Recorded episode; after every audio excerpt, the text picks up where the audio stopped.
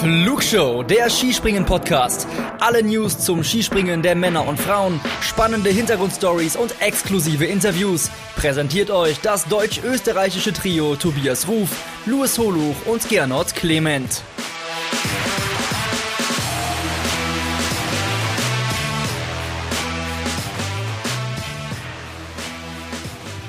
Nach der WM ist vor der Raw Air, während der Raw Air und noch viel Raw Air, die uns bevorsteht. Und deswegen wollen wir heute auf das blicken, was uns jetzt nach der nordischen Ski-WM, das vermeintlich letzte Highlight im Skispringen Winter, was jetzt hinter uns liegt. Denn ein großes Highlight, zumindest aus meiner Perspektive, steht noch bevor. Und das findet eben während jener Raw Air Tour in Norwegen statt. Zwei Springen bei Damen, zwei Springen bei Herren haben wir gesehen. Und über die sprechen wir heute. Ich bin Tobias Hof und begrüße wie immer mit dabei Luis Hulo. Hi Luis. Hi Tobi, grüße dich. So, hast du ein bisschen WM-Blues oder ist die Vorfreude auf das Skifliegen der Damen, was ich für mich noch als das große Highlight in dieser Saison sehe, ist, das überwiegt das? Äh, ich sag mal, das eine schließt das andere nicht aus. Also ich merke schon, dass ich jetzt seit Januar quasi keinen freien Tag mehr hatte. Aber ich muss sagen, ich habe tierisch Bock drauf. Ähm, es, es, kribbelt schon. Ähm, vor allem, ich habe ja das Vergnügen, vor Ort sein zu dürfen. Deswegen, ja, bin ich schon ziemlich aufgeregt, muss ich sagen. Ja. Völlig verständlich. Da quatschen wir dann gleich noch drüber. Ja, ich selber habe ein bisschen Blues, muss ich sagen.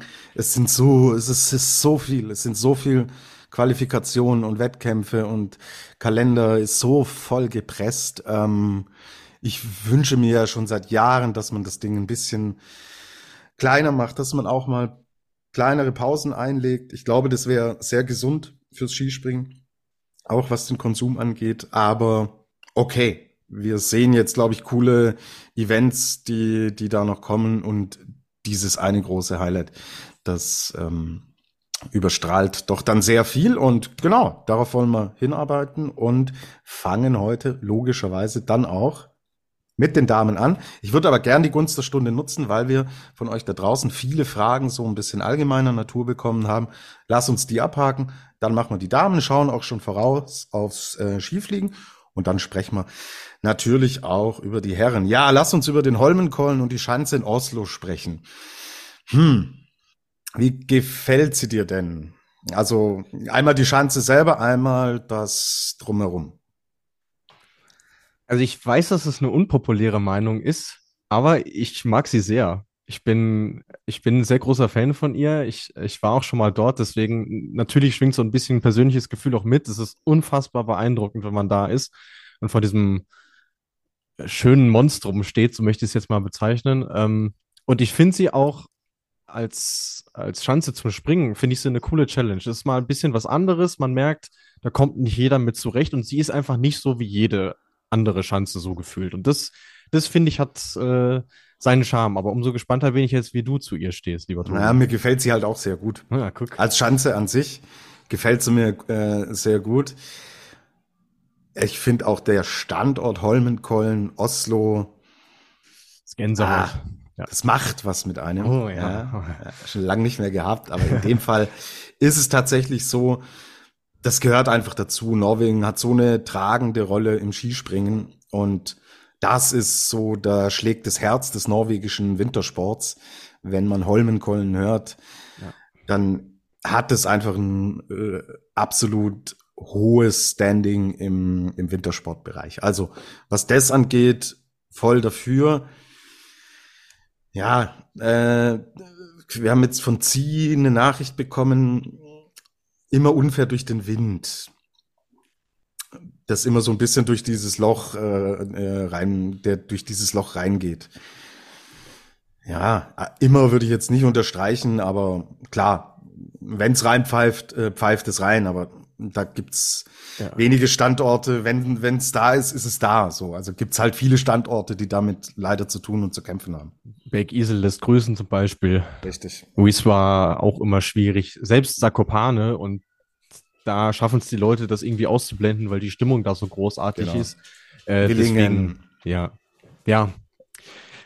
Ich, also jetzt an, gerade, dass es an, nach diesem Wochenende kommt, wundert mich so ein bisschen, weil wirklich unfair fand ich es jetzt nicht. Also da hatten wir in dieser Saison schon ganz andere Sehe ich auch so. Ja, ja. Ganz genau. Also wir hatten Wettkämpfe, da hat der Wind einen viel, viel größeren Einfluss genommen. Also mhm. ihr müsst nur mal ein, zwei Wochen zurückschauen. Da fand ich es viel gravierender und viel anstrengender als ja. jetzt bei den Springen in Oslo. Ging mir genauso, ja. Mhm. Also genau. ähm, Stand-up vor Oslo oder so ähnlich. Ja, ja. Wir, wir bleiben, wir bleiben, wir halten Oslo die Treue, auch wenn natürlich nicht alles ähm, perfekt ist. Und da hat uns der Patrick auch geschrieben. Ähm, dass das mit den Zuschauern ihn so ein bisschen gestört hat.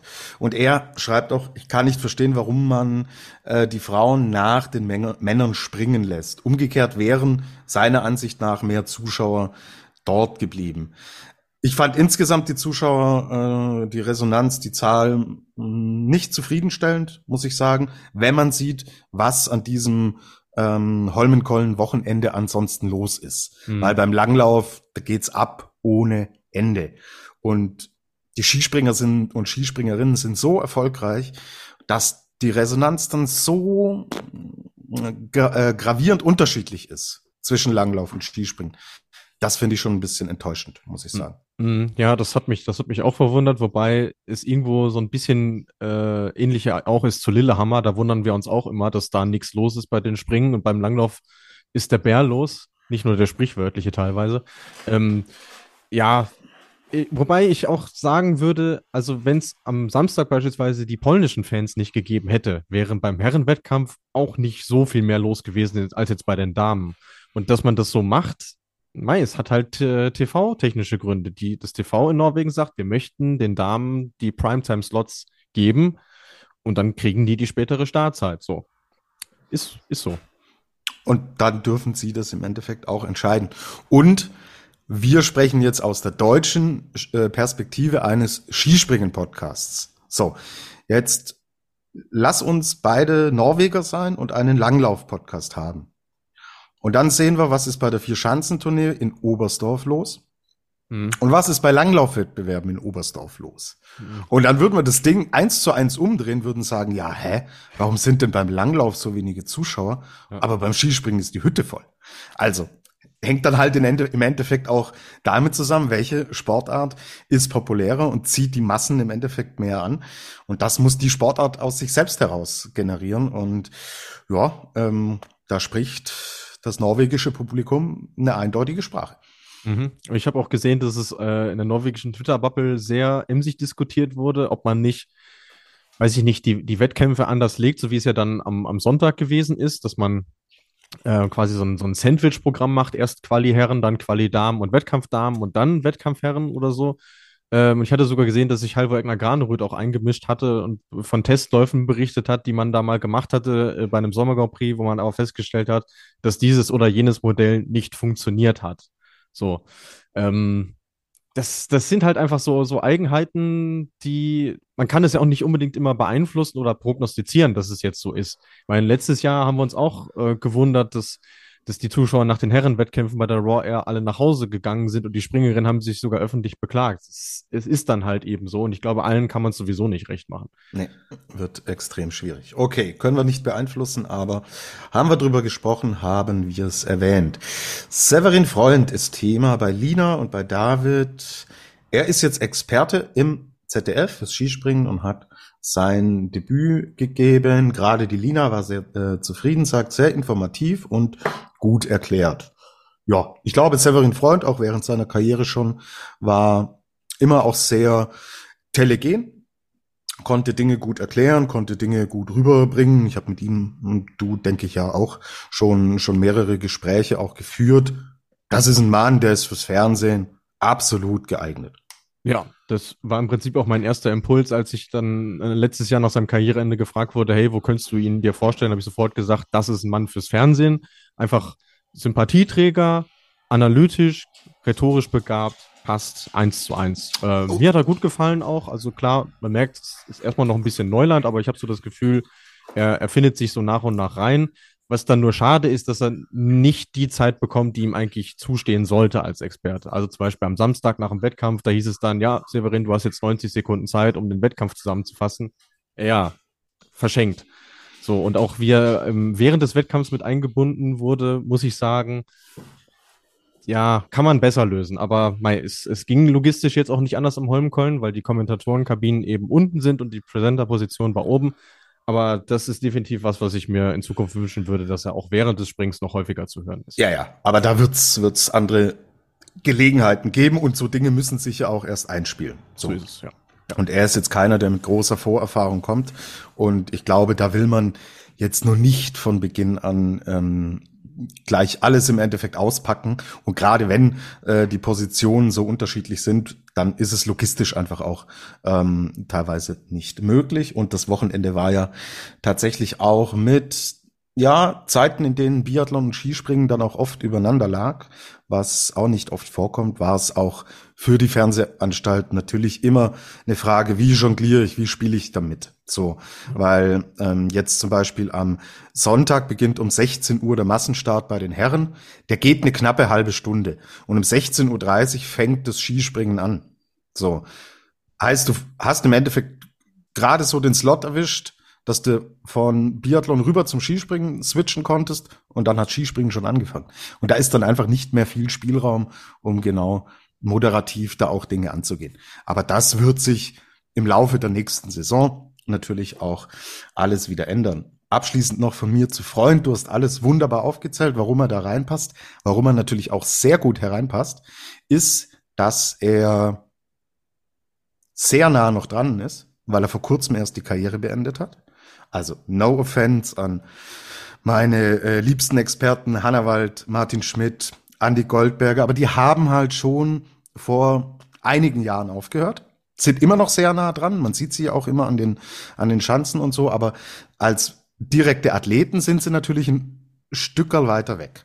Und da ist Severin Freund vor allen Dingen auch an der Generation, die jetzt unterwegs ist, natürlich noch sehr nah dran. Mhm. Das ist ein Pluspunkt und er hat in seiner Karriere natürlich eigentlich fast alles erlebt. So, das spricht im Endeffekt dann auch für ihn. Also, das ist sehr ähm, gelungen. So, dann haben wir noch allgemeine Fragen. Und zwar, können Coaches Decisions auch abgelehnt werden? fragt die Lea. Ja, ist äh, reglementtechnisch drin, passiert auch gar nicht so selten, äh, wenn zum Beispiel ähm, kurz bevor die Coaches Decision angewendet wird, der Anlauf seitens der Jury verkur verkürzt wird. Dann wird die automatisch abgelehnt und die Jury sagt, wir verkürzen. Das muss sie ja auch, weil sonst äh, bekäme man Pluspunkte, die man nicht bekommen sollte. Genau. Und achtet drauf in den TV-Einblendungen und auch in dem äh, Ticker vom äh, Internationalen Skiverband steht dann immer Coach Request Accepted. Mhm.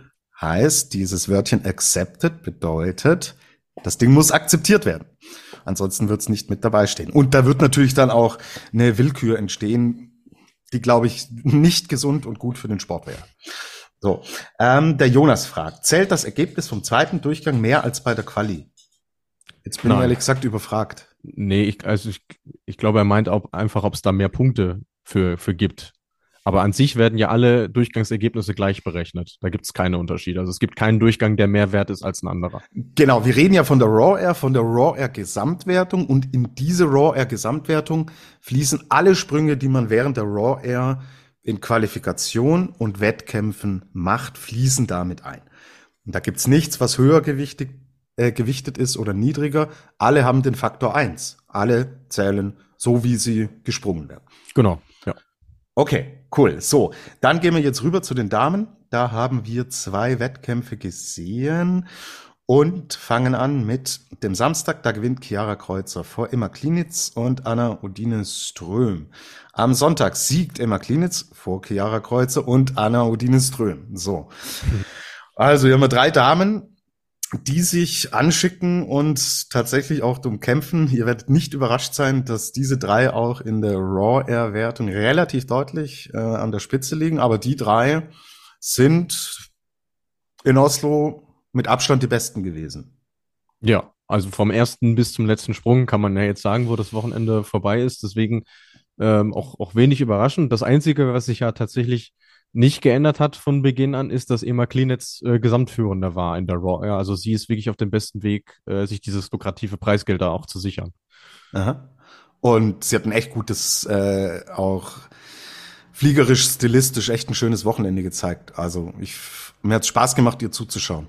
Mhm. Ja, ich meine, äh, London ist sie sowieso eine der besten ohnehin schon gewesen und jetzt hat halt wirklich auch mal alles zusammengepasst und das ist ja irgendwo, irgendwo krass, wenn man sich überlegt, die musste in dieser Saison erst siebenmal Zweite werden in dem Weltcup, bevor ja. sie jetzt endlich mal ihr erstes Springen gewonnen hat. Also von daher kann man, glaube ich, sagen, es hat sich keine so sehr äh, erarbeitet und erkämpft wie sie. Mhm. Genau, Chiara Kreuzer ist in sehr guter Verfassung, hat sich die ganze Saison schon angedeutet. Und das sind natürlich auch Schanzenanlagen, die ihr liegen. Ja, in Oslo hat sie auch schon gewonnen, deswegen äh, kam das jetzt auch nicht von ungefähr. Und in Lillehammer, jetzt äh, schätze ich sie auch sehr, sehr stark ein. Das passt aktuell sehr, sehr vieles bei ihr. Man hat auch so das Gefühl, ja, so diese, diese Leichtigkeit, die in der letzten Saison doch irgendwo gefehlt hat, die ist, die ist wieder zurück. Die, die, die hat einfach gerade Spaß an dem, was sie tut. Und wenn man das hat, ist man ja bekanntlich auch sehr, sehr gut da drin. Mhm. Der Lucky sagt Emma oder Chiara, wer gewinnt die Gesamtwertung der Raw Air? Weil Anna er meint Anna Odine Ström, ist nervlich zu instabil, seiner Meinung. Teilst du seine Meinung? Ja, weil es jetzt nicht das erste Mal in der Saison war, dass äh, Anna Odine Ström aus sehr guten Ausgangspositionen, sprich aus der Führung heraus in den zweiten Durchgang gegangen ist und es dann leider nicht zu Ende gebracht hat. Deswegen sehe ich das schon auch so als Zweikampf, aber wer das Ding am Ende gewinnt, boah, da sind so viele Unbekannten noch drin. Und sie sind ja auch sehr, sehr eng beieinander. Also jetzt heute, wir nehmen ja nach der Quali in Lillehammer auf, sind sechs Punkte, die sie auseinander liegen. Und es kommen jetzt noch äh, ähm, zwei Wettkämpfe plus eine Qualifikation, äh, zwei Qualifikationen sogar. Ähm, nee, eine Qualifikation, Entschuldigung. Ähm, das, das ist sehr schwer zu prognostizieren. Am Ende gewinnt diejenige, die beim Skifliegen weiter vorne ist. Und das ist halt dieser Faktor, den du sagst, der fließt, äh, fließt mit ein. Und der kann punktetechnisch, wenn's, wenn eine von beiden beim Skifliegen nicht so gut zurechtkommt wie die andere, dann kann das Punkt, weil es ja um die Punkte geht. Mhm. So. Also äh, um die, äh, die Punkte, die man erspringt. Nicht wie in der Weltcup-Gesamtwertung, wo es fest justierte Punktzahlen gibt. 100 für den Sieg, 80 für den zweiten, 60 für den dritten und so weiter, runter bis Platz 30, sondern wie bei der Vierschanzentournee die Punkte, die du erspringst, die fließen mit ein. Mhm. Und deswegen kann genau, also wird dieses Skifliegen meiner Meinung nach klar drüber entscheiden, wer dieses Ding gewinnt. Weil es da auch die, die Möglichkeit gibt, dass eben diese Lücke riesengroß wird. Und genau das ist der Faktor, weshalb man jetzt auch nicht zwingend sagen kann, ähm, rein von der Theorie her, es, es wird eine von den beiden. Ähm, angenommen, du hast eine, die plötzlich beim Skifliegen so auftrumpft, dass sie in den zwei Durchgängen, ich weiß nicht, 70 Punkte aufholt oder so. Wie gesagt, das kann ja passieren. Dann hast du vielleicht eine, mit der du gerade noch gar nicht rechnest. Könnte die Katharina Althaus äh, heißen und auf dem vierten Platz liegen?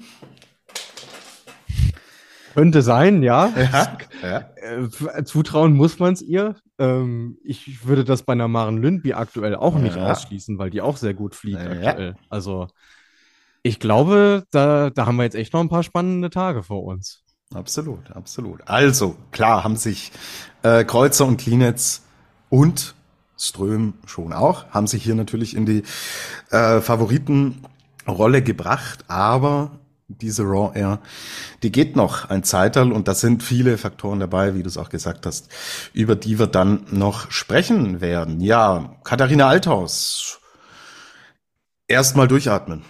Sie ist gestürzt am Sonntag nach der Landung, wollte im echt, äh, hat, hat den Holmenkollen fast ausgesprungen gefühlt, wollte dann, wie, wie so ihre Art ist, und das beherrscht sie ja auch, wie wenig andere im hohen Weitenbereich auch sauber zu landen. Dabei hat sie es gelegt, aber durchatmen. Sie ist aufgestanden, hat sofort signalisiert, mir geht's gut, alles gut gegangen. Ja. Dennoch, Katharina Althaus weiterhin gut drauf, gut in Form, ist jetzt Vierte in der äh, Raw-Erwertung. Da fehlen knapp 35 Punkte nach vorne, ist Fünfte geworden am äh, Samstag und auch am Sonntag und das trotz der Landung. Das heißt, am Sonntag, wenn sie das Ding steht, geht sie auch aufs Podest. Ja, und das ziemlich locker sogar. Also ich meine, ja. wenn man sich überlegt, was sie da an Punkten verloren hat, ähm, ja, das, also gerade da hätte man es ihr wirklich gegönnt, weil man da auch so in dem Wettkampf das Gefühl hatte, Mensch, jetzt, jetzt ist sie wieder eins geworden mit der Schanze, weil man hat schon gemerkt, also ganz von selbst lief es mhm. nicht. Ähm, gerade auch ähm, am, am Samstag, aber Nein, das vom Grundprinzip her stimmt es. Und wenn du mit den Leistungen auch im Gesamtweltcup ja sogar noch aufholst, dann hast du zumindest nicht ganz so viel verkehrt gemacht. Und ich finde auch, wie sie diesen Sturz ähm, quasi hingelegt hat, weil sie, sie ist ja aktiv auf die Seite gefallen, alles richtig gemacht, lehrbuchhaft, das kannst du genauso äh, im Trainerkurs, kannst du, den, äh, kannst du den Kids das so beibringen, so wird's gemacht. Also wenn, wenn's, wenn Stürzen eine Disziplin wäre, dann wäre sie da ganz klar äh, die Siegerin des Wochenendes gewesen. Ja, aber sowas von. aber sowas von. Ihre Teamkollegin äh, Selina Freitag ist auch echt stark gesprungen. Auch sie weiterhin hält es die ganze Saison über durch. Ich hatte bei ihr bisschen die Befürchtung, weil sie noch nicht so lange dabei ist, auch auf diesem hohen Niveau, was mental und vom Druck her dann schon eine andere Herausforderung ist. Ich hatte bei ihr mal auch zwischendurch so die Phase, ha, jetzt könnte vielleicht so ein kleiner Kipppunkt kommen, der bei jungen Athletinnen, Athleten irgendwie auch ganz normal ist.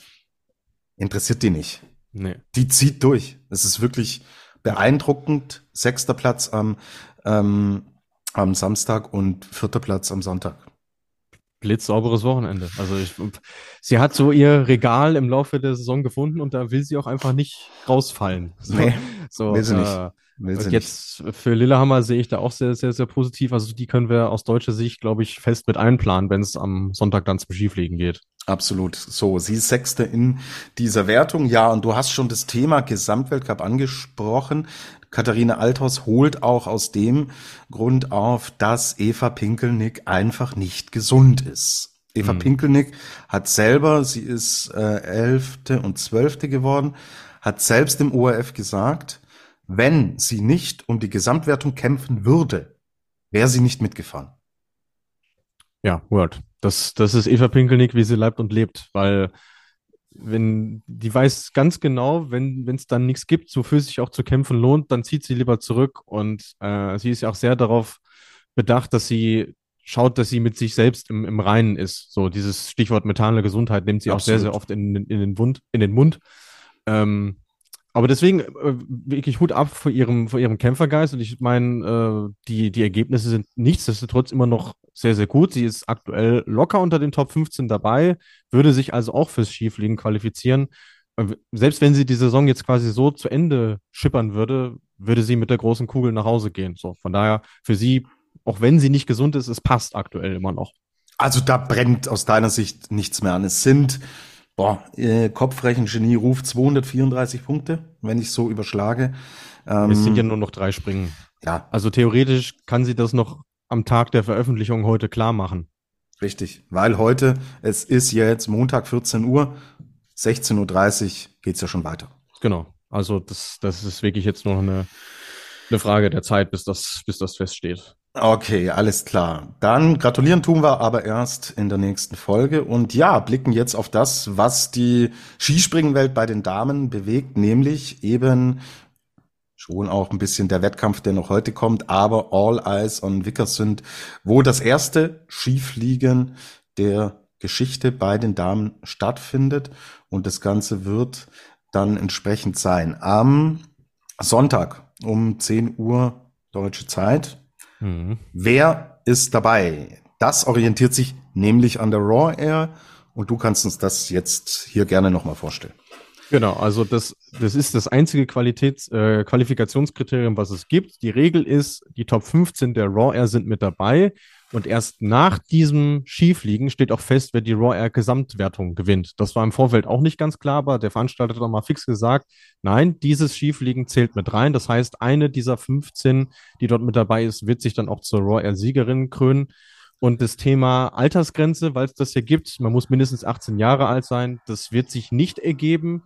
Die einzige Teilnehmerin, die aktuell mit dabei wäre, die unter 18 ist, ist Nika Preutz, aber die hat vor dem Skifliegen noch Geburtstag, das heißt, sie dürfte auch mitmachen. Geiles Timing, super. Das ja, gefällt perfekt. mir gut. Das gefällt mir gut.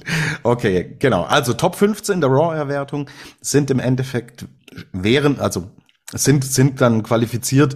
Gut, wir können jetzt natürlich grob überschlagen, wen wir eigentlich schon so gut wie sicher verbuchen können. aber ich glaube, jetzt alle 15 vorzulesen, ähm, wäre unseriös, weil einfach da noch viel zu viel dazwischen liegt, was, was natürlich noch passieren kann. Aber ich glaube, Klinetz, Ström, Kreuzer haben wir drüber gesprochen. Katharina Althaus wird dabei sein. Yuki Ito, die fünfte ist. Selina Freitag. Maren Lündby. Das ist einer ihrer großen Karriereziele. Und muss man ihr auch echt lassen, hat sie gut drauf hingearbeitet. Weil mhm. da waren ja auch Phasen dabei, wo sie bewusst oder auch unbewusst nicht, nicht konnte, nicht wollte. Aber sie hat wirklich gut getimt und gut geplant. A, auf die WM hin, voll aufgegangen und B auf das Thema Skifliegen hin. Sie ist jetzt nach den zwei Springen in Oslo liegt sie auf dem siebten Platz und hat einen Vorsprung von fast 80 Punkten auf Platz 16 und kennt natürlich jetzt auch die Anlagen, die ja. da noch kommen. Die zieht durch und die werden wir auch sehen. Ja, und äh, das, das steht auch gar nicht zur Debatte, dass es nicht so sein sollte. Und ich meine, das ist schon irgendwie amüsant, weil wir sprechen immer davon, ja, im Skispringen ist unglaublich schwierig, äh, diese Formsteuerung hinzubekommen, gezielt auf eine Saisonphase oder sogar einen Wettkampf, aber irgendwie kriegt sie das, das hin und auch nicht zum ersten Mal, muss man ja sagen. Das finde ich sehr, sehr spannend. Naja, Ausnahmen bestätigen die Regel, aber es ist ja nichts, was du, was du ähm, wie in anderen Sportarten, in Ausdauersportarten, kannst es eher steuern. Ja. Und da hast du viel mehr die auch gezielt ihre Trainingspläne so koordinieren können. Das kannst du im Skispringen trotzdem nicht. Dass es immer wieder Ausnahmeerscheinungen gibt, die es können. Ein Karl Geiger holt auch plötzlich bei WMs und Olympien, äh, Olympischen Spielen immer Medaillen. Ja. Der kann sowas ja irgendwie auch. So. Ja, so ist es. Und deswegen wunderbar. Ähm, wir hatten schon vor längerer Zeit von der Anne Völkel. Anne, wir haben dich nicht vergessen. Mhm. Ähm, die Frage bekommen, welche Damen seht ihr technisch am besten fürs Skifliegen in Wickersund aufgestellt? Ha, das ist eine wahnsinnig spannende Frage, finde ich, weil die Schanze ist ja, die kannst du sehr schlecht mit anderen vergleichen. Das heißt, man kann sehr schwer absehen, wessen Stil genau auf diese Schanze passt, aber Du hast ja vorhin nicht ohne Grund schon mit Katharina Altus so ein bisschen spekuliert, weil ihr Sprung ja auch schon sehr, sehr stark in die, in die Richtung geht. Und Wickersund hat eine extrem flache Flugkurve. Das heißt, es ist durchaus wertvoll, wenn du vielleicht ein bisschen mehr Höhe mitnimmst als die anderen. Und das kann Katharina Altos. Also deswegen, was das technische Rüstzeug angeht, sie sehr weit vorne. Auch Nema Klinitz haben wir gerade erwähnt. Äh, sehr stark. Yuki Ito hat mir auch sehr gut gefallen jetzt in den War-Air-Wettkämpfen. Maren Lündby hatte ich schon gesagt. Und dann gibt es, glaube ich, bestimmt noch ein oder zwei, mit denen man jetzt aktuell noch nicht so rechnet, die bei den entsprechenden Grundvoraussetzungen da sehr, sehr gut performen können. Ähm, der, mit der größte Faktor wird ja sein, wie mutig oder wie vorsichtig ist die Jury. Ja. Weil wenn sie den Anlauf so niedrig ansetzen, dass vielleicht die Beste gerade so über 200 kommt, dann, dann ist es auch extrem schwer zu sagen, wem die Chance überhaupt liegt. Und auch da wieder würde ich sagen, ist Katharina Althaus schon aufgrund ihrer, auf ihr, äh, aufgrund ihrer Anlagen und ihres Sprungstils irgendwo in einem, in einem gewissen Vorteil.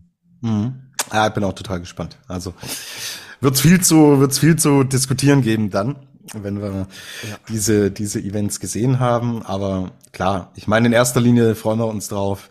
Und ähm, wenn es da Anlauf, im wahrsten Sinne vielleicht des Wortes Anlauf, Schwierigkeiten gibt, will ich jetzt schon mal im Vorfeld auch ein bisschen Gnade walten lassen. Ja, ich finde, ich finde ähm, an sich, so wie sie das Wochenende anlegen, sprich drei Trainingsflüge am Freitag, drei Trainingsflüge am Samstag, hast du in der Theorie zumindest genug Zeit herauszufinden, was so die ideale Länge ist. Natürlich nur unter der Voraussetzung, die Windbedingungen sind auch immer gleich. Wenn du an einem Tag Aufwind und am nächsten Tag Rückenwind hast, ja, dann, dann ist es schwierig. Aber ich setze schon so auf den Faktor, die können sich gar nicht erlauben, dass das Ding stinklangweilig wird. Einfach so als Veranstalter ja, ja. nicht. Das, ja, kannst, das kannst du nicht bringen bei diesem ersten Wettkampf so. Dass es eine gewisse Streuung geben wird, da sind wir uns, glaube ich, alle drüber einig, aber ich denke schon, dass das ganz, ganz ansehnlich wird. Und sie haben ja gerade Norwegen so lange dafür gekämpft, dass es stattfinden kann.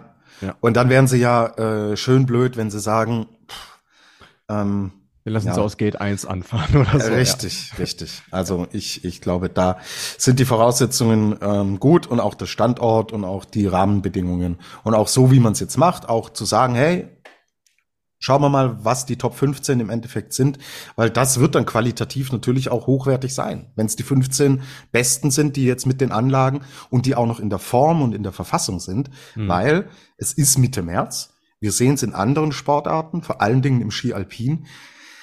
Da verletzen sich gerade relativ viele. Mhm. So, das hängt auch damit zusammen, ähm, dass irgendwie so ein bisschen die Luft halt bei einigen auch rausgeht. Klar ist natürlich Alpin, was Kondition angeht, eine andere Geschichte als äh, das Skispringen, aber Aufmerksamkeit und gerade in so anspruchsvollen ähm, Bereichen ist dann natürlich auch noch ein Faktor. Absolut, ja. Aber ähm, man tut da, glaube ich, sehr gut daran, so ein bisschen auf den Faktor Eigenverantwortung zu setzen. Die Springerinnen haben alle Trainer, die wissen, was das bedeutet, Skifliegen zu gehen. Und sobald das irgendwie auch nur ein Anzeichen gibt dafür, hey, die ist nicht, die ist nicht fit oder die ist nicht bereit, dann kannst du dich darauf verlassen, die wird dieses Risiko auch nicht eingehen. So. Ähm, und deswegen, klar, wir sprechen immer von den 15, aber ob es dann am Ende auch 15 sein werden, das, das wird man sehen. Ähm, und es ist ja auch so, dass es keine Nachrückerin gibt. Das heißt, es gibt diese 15 festen Startplätze und sobald eine sagt, nee, ich mache nicht mit, dann sind es halt entsprechend weniger. So. Ja. Und auch das macht den Wett kann den Wettkampf ja nur besser machen. Absolut, absolut. Okay, cool. Freuen wir uns drauf. Luis, du wirst vor Ort sein. Riesige Vorfreude, oder?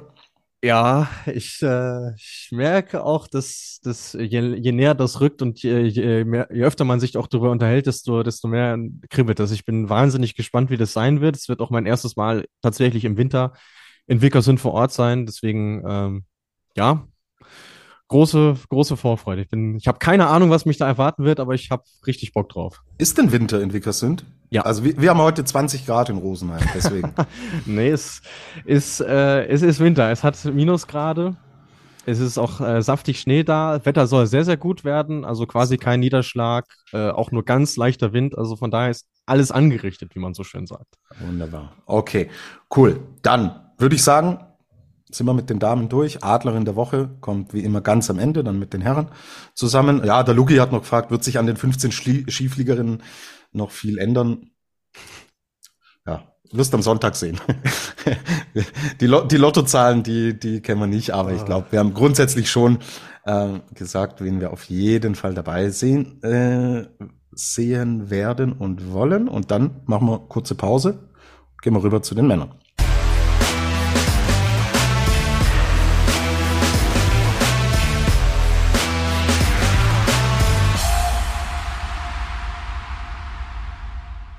Wir sind zurück bei der Flugshow und widmen uns jetzt den Herren der Zunft. Die waren nämlich auch am Hol Holmenkollen in Oslo am Samstag und am Sonntag.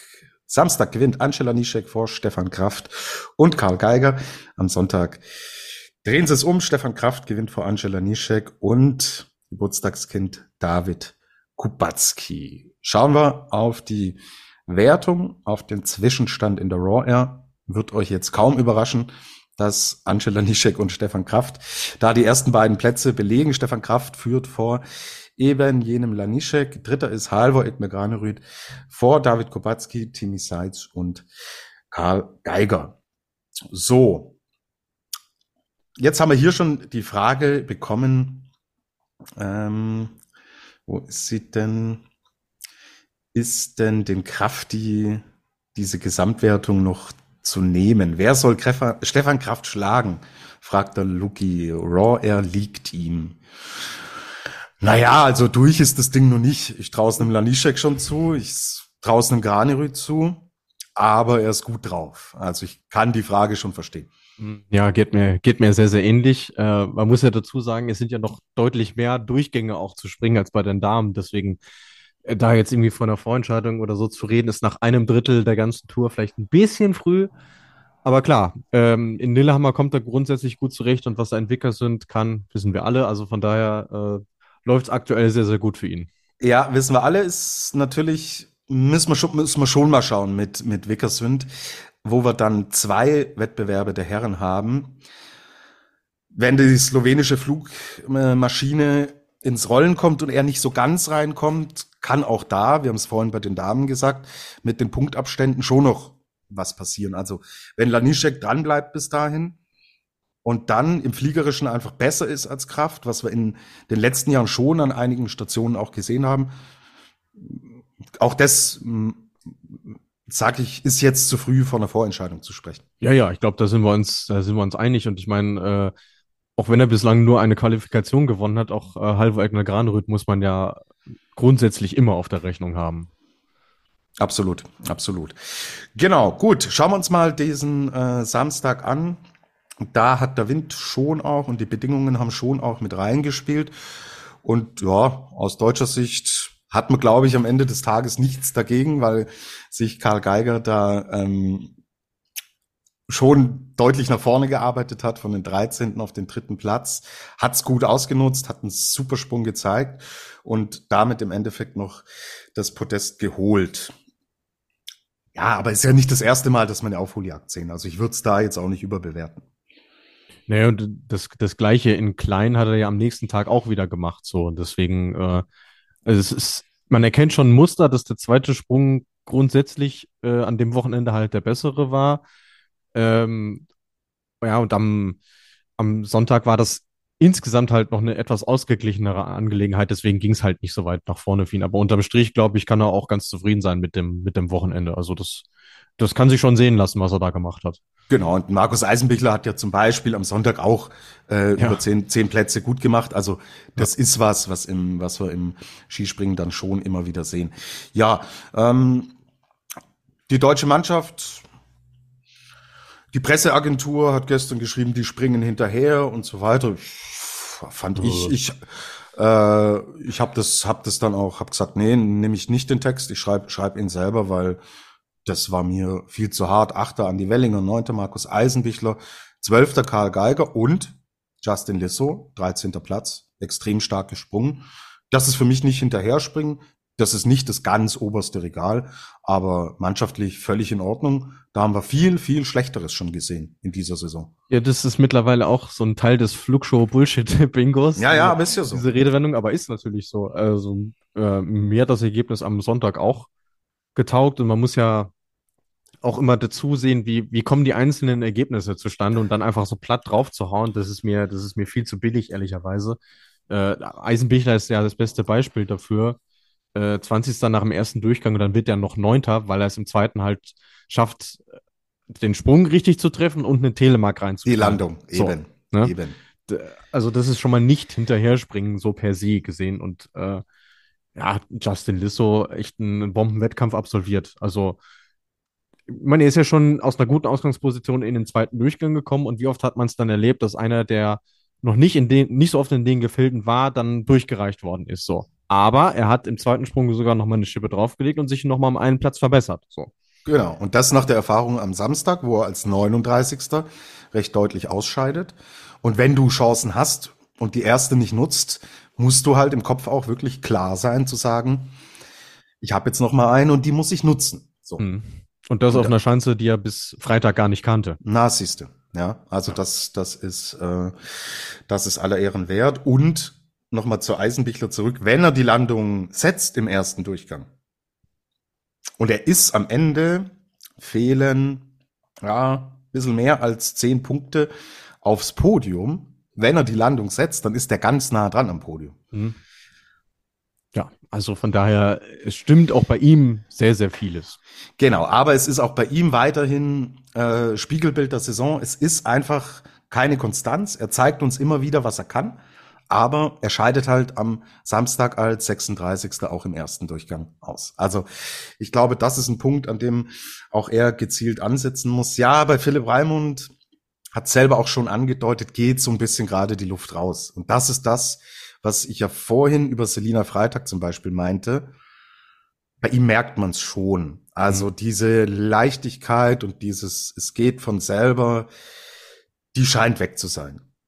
Ja, typisches Phänomen, äh, wie vorhin auch schon gesagt. Und ich finde, da kann man ihm auch gar nicht, gar nicht böse sein, weil es ja für ihn auch eine gänzlich neue Situation ist. Total. Äh, dieser Reisestress und auch dieses Springen auf so hohem Niveau, da kommt sehr, sehr vieles auf ihn, auf ihn zu.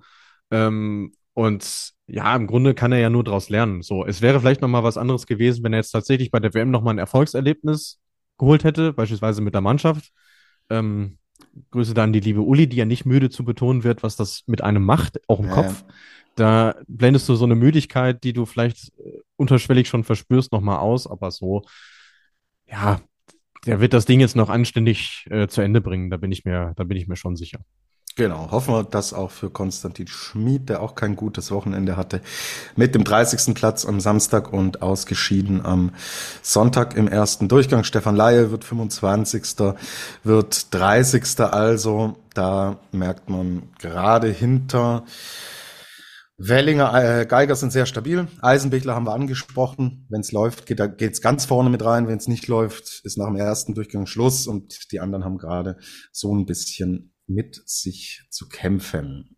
Gut, jetzt ist ein Thema aufgekommen, ähm, das unsere Community beschäftigt und zwar nicht nur unsere Community, geht es um die Sicherheitsbänder. Ähm, bereits drei Sprünge mit herausgesprungenem Bindungsstab. Ähm, die Lea fragt auch, könnt ihr mal sagen, was die Gründe sind, die Sicherheitsbänder nicht dran zu machen?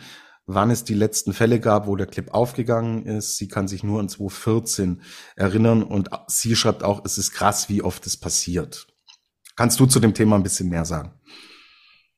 Also, man muss ja dazu sagen, das ist ja ein sehr sensibles Thema, dieses äh, Material, gerade die Bindung. Da müssen wir auch sagen, wir sind da jetzt keine Fachleute für, aber ich habe mich natürlich schlau gemacht. Ich habe mal nachgefragt, hey, ähm, wie, wie ist es denn generell? Und es gibt an sich, gibt es keinen triftigen Grund, warum man das Sicherheitsband nicht verwendet. Das war ja ein Teil der Frage. Also es ist, es ist relativ einfach dran zu montieren, für einen Techniker sowieso.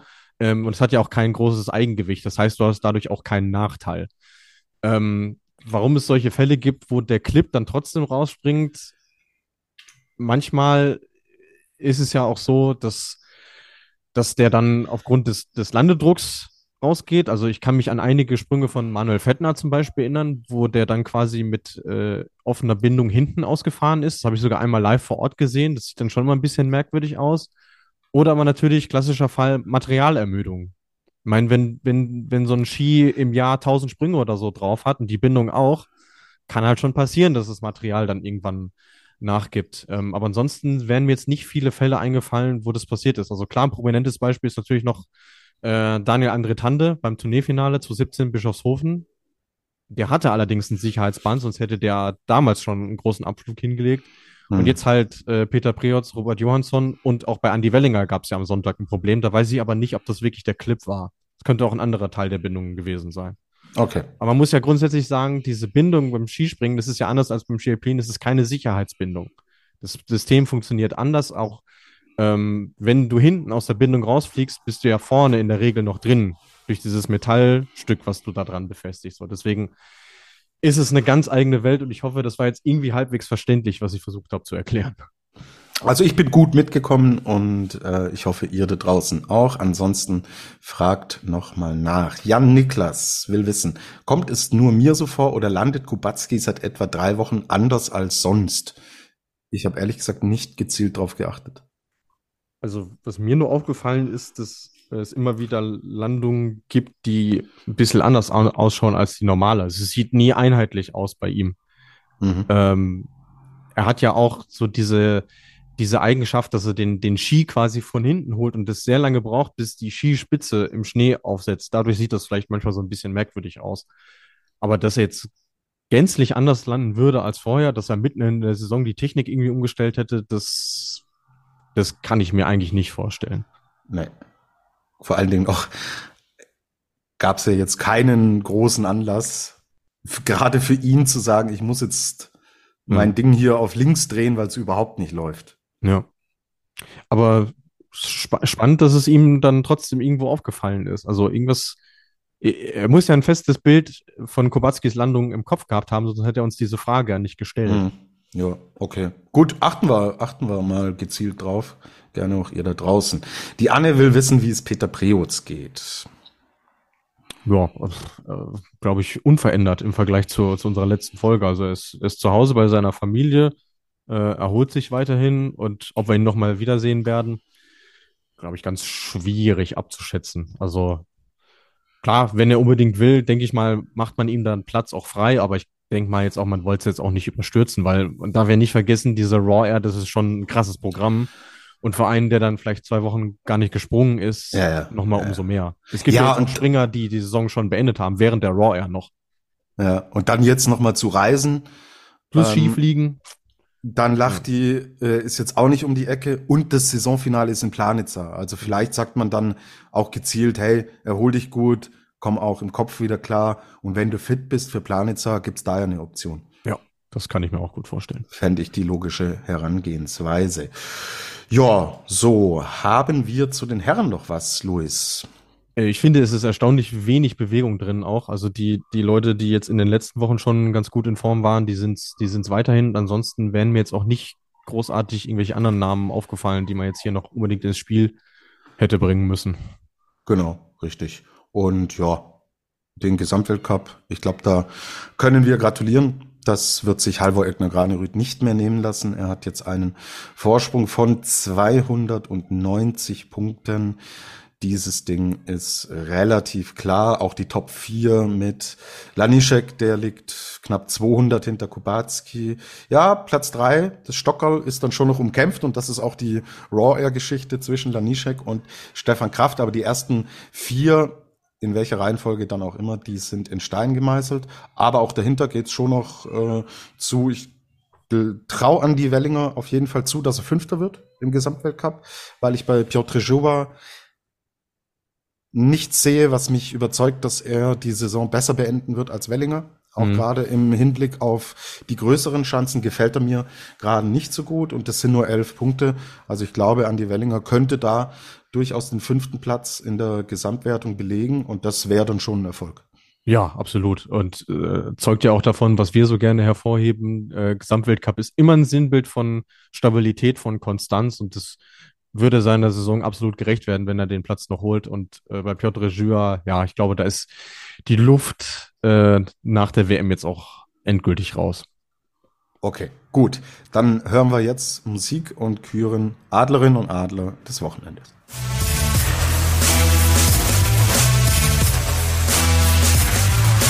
Die Flugshow präsentiert den Adler des Wochenendes.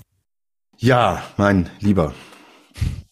Jetzt fangen wir mit den Herren an. Da haben wir einmal als Vorschlag bekommen. Vom Dade haben wir einen Norweger bekommen, der ja mir tatsächlich auch gut gefallen hat und den, mit dem ich tatsächlich sehr gut leben könnte. Sondre Ringen hat der Dade vorgeschlagen. Dann haben wir noch einen Österreicher, den hat der Jan Niklas vorgeschlagen und das ist der Kollege Maximilian Steiner. Für wen entscheiden wir uns denn? Die Ergebnisse sprechen schon deutlich für Sondre Ring. Also wenn ich sehe Platz 25 und am Sonntag Platz 18, äh, insbesondere starker zweiter Durchgang, das, da setzt er sich schon deutlich gegen Steiner mit äh, Platz 28 und Platz 26 durch. Mhm. Und dann würde ich sagen, wir haben norwegische Wochen und dann wählen wir doch auch einen norwegischen Adler der Woche. So.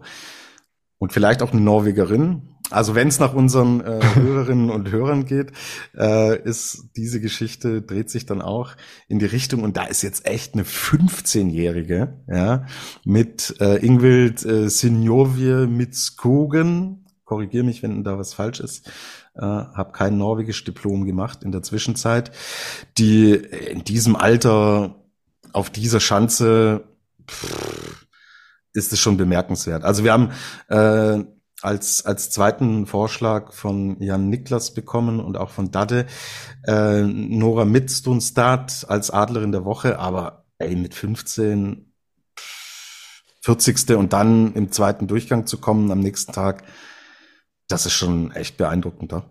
Da tat sie mir echt leid, dass sie nicht äh, noch einen Weltcup-Punkt abbekommen hat, äh, weil sie ja 31. wurde und da gibt es da entsprechend keine Punkte Ja. für.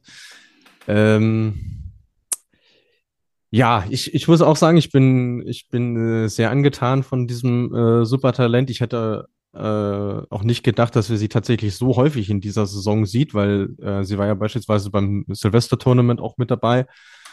Und von daher, auch wenn die Ergebnisse natürlich jetzt noch nicht auf dem Niveau sind, was wir bei den Herren eben diskutiert haben, aber an sich kann ich mich mit deren Nominierung auch äh, anfreunden, ja. Ja, und ich finde halt das Ausschlaggebende ist vor allen Dingen das Alter und die Schanze. Du hast vorhin gesprochen von diesem Riesen, vor dem man steht. Und das in dem Alter so zu bewältigen. Hm. Aber das ist, das ist genau das, was mir an ihr so, so gut gefällt. Du hast nicht das Gefühl, dass die in irgendeiner Art und Weise eingeschüchtert ist oder so. Das, ja. Egal welche Chance du der vorsetzt, die springt einfach runter und macht, macht ihr Ding. Und das, das finde ich sehr bemerkenswert. Das, das habe ich auch noch nicht, äh, noch nicht von vielen Springerinnen in dem Alter sowieso nicht, aber überhaupt so dieser, dieser ja. Schneidmensch, möchte ich sagen, habe ich noch nicht oft gesehen. Gefällt mir mhm. sehr, sehr gut.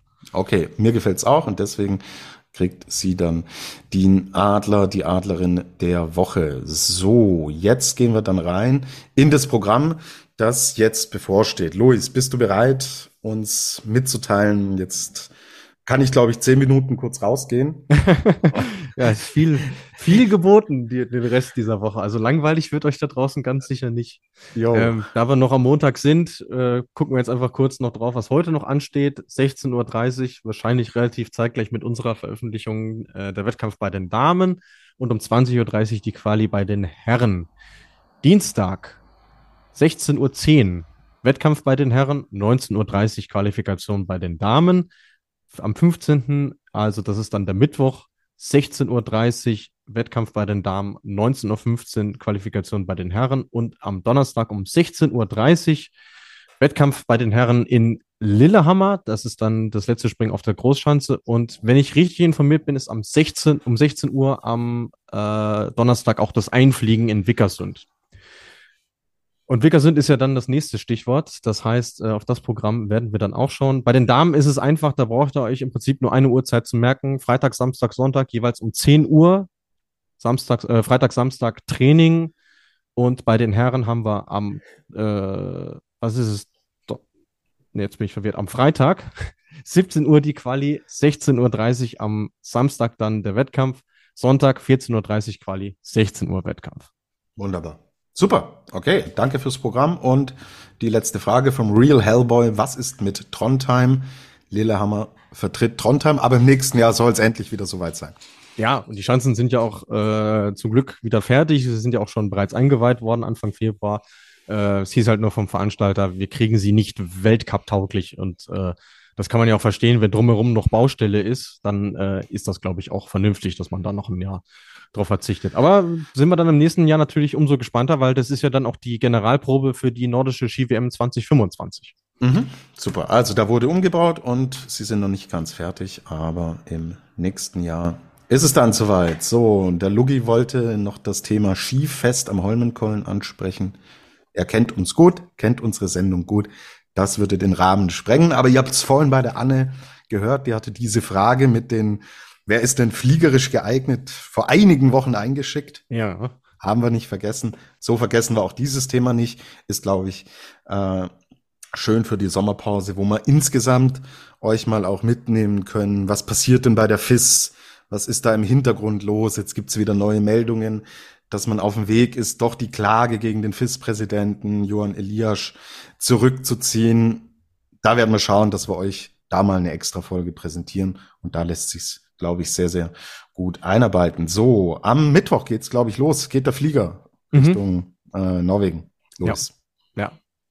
Hab äh, richtig Bock. Äh, ich war auch schon mal in Norwegen. Ich äh, ja, habe immer so ein bisschen Fernweh auch gehabt in der Zwischenzeit. Das ist wirklich ein tolles Land, tolle Menschen und äh, ja, Vielleicht bin ich am Donnerstag auch schon an der Chance zum Einfliegen. Ähm, unter anderem auch, weil ich natürlich Jan Magnus Rieber sehr gerne mal äh, Skifliegen sehen würde. Der steht zumindest auf der äh, vorläufigen Ach, Liste für die, für die Vorflieger, ah, genau. Geil. Mit äh, Ryota Yamamoto und Yoshito Watabe, auch zwei japanische Kombinierer.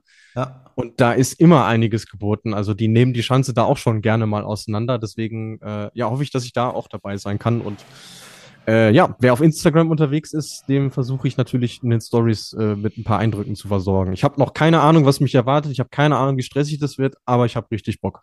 Genau. Und wir haben keine Ahnung, wann wir uns das nächste Mal melden. Hängt dann auch tatsächlich davon ab, wie es bei dir und deiner Reise so geht. Aber seid euch sicher, wir werden hier drüber sprechen.